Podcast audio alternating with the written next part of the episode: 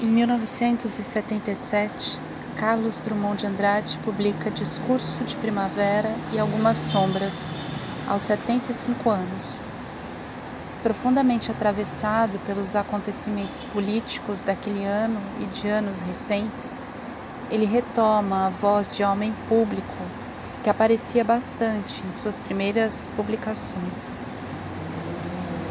A forte estiagem do Rio São Francisco os anos de chumbo da ditadura militar, que fechava ainda mais o cerco para as liberdades do pensar crítico, para as liberdades públicas e pessoais. A Guerra Fria, as profundas transformações na paisagem das Minas Gerais do autor, engendradas pelo tal do progresso. E progresso. Essa é a palavra que eu uso aqui para apresentar três poemas que fazem parte de uma sequência de poemas desse livro que o autor chama de Microlira. Eu sou a Marina, eu sou educadora de sala de leitura da Fábrica de Cultura do Parque Belém e eu convido vocês a escutarem esses três poemas de Carlos Drummond de Andrade com um fundo da cidade, do progresso eu escolhi abrir a janela aqui da minha casa é, e deixar que esses sons, os sons das máquinas, os sons do progresso, invadissem o nosso podcast.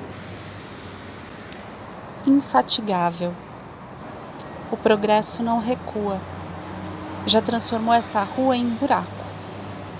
E o progresso continua vai abrir neste buraco outra rua. Afinal, da nova rua, o progresso vai compor outro buraco.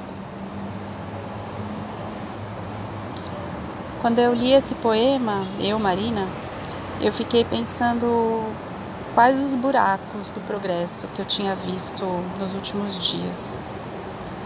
E daí eu me lembrei de uma imagem em plena pandemia, com muitas pessoas perdendo seus empregos, eu percebi que alguns supermercados começaram a substituir as caixas, as mulheres que trabalham nas caixas, por máquinas de autoatendimento.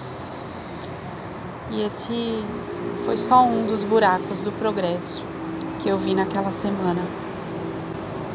Outro poema. Sussurro. Se não erro, ao decifrar a voz dos vegetais, eis que suspira muda de pau de ferro no silêncio do ser. Eu sei que fui plantada com música, discurso e tudo mais, para alguém, no futuro, oferecer, sem discurso e sem música, o prazer da derrubada. Indagação. Na morta biosfera, o fantasma do pássaro inquiriu ao fantasma da árvore, que não lhe respondeu. A primavera já era ou ainda não nasceu? Eu vou ler de novo esse poema. Na morta biosfera, o fantasma do pássaro inquiriu ao fantasma da árvore, que não lhe respondeu. A primavera já era ou ainda não nasceu? E vocês? O que vocês acham? A primavera já era ou ainda não nasceu? Eu gosto muito desse último poema que eu li, que ele termina com uma indagação, né? Uma pergunta. E eu penso sempre que nós educadores, professores, professoras e todas as pessoas, né, que querem acreditar e, e fazem coisas no seu cotidiano para que as coisas se transformem, né, o nosso contexto se transforme e fique mais justo, né, mais igualitário a gente está sempre acreditando que as primaveras vão nascer ainda, né? Eu acho que a gente fica sempre olhando pelos cantos, por mais devastadora que seja a situação que a gente vive, a gente olha assim para tentar perceber o que que a gente pode fazer, com quem a gente pode fazer, fazer nascer primaveras. Então, que as primaveras nasçam. Espero que vocês tenham gostado de conhecer alguns dos poemas do Carlos Drummond de Andrade. Ele tem uma obra vastíssima, né? ele viveu por muito tempo, escreveu muito por muito tempo, é, tem muitos livros publicados.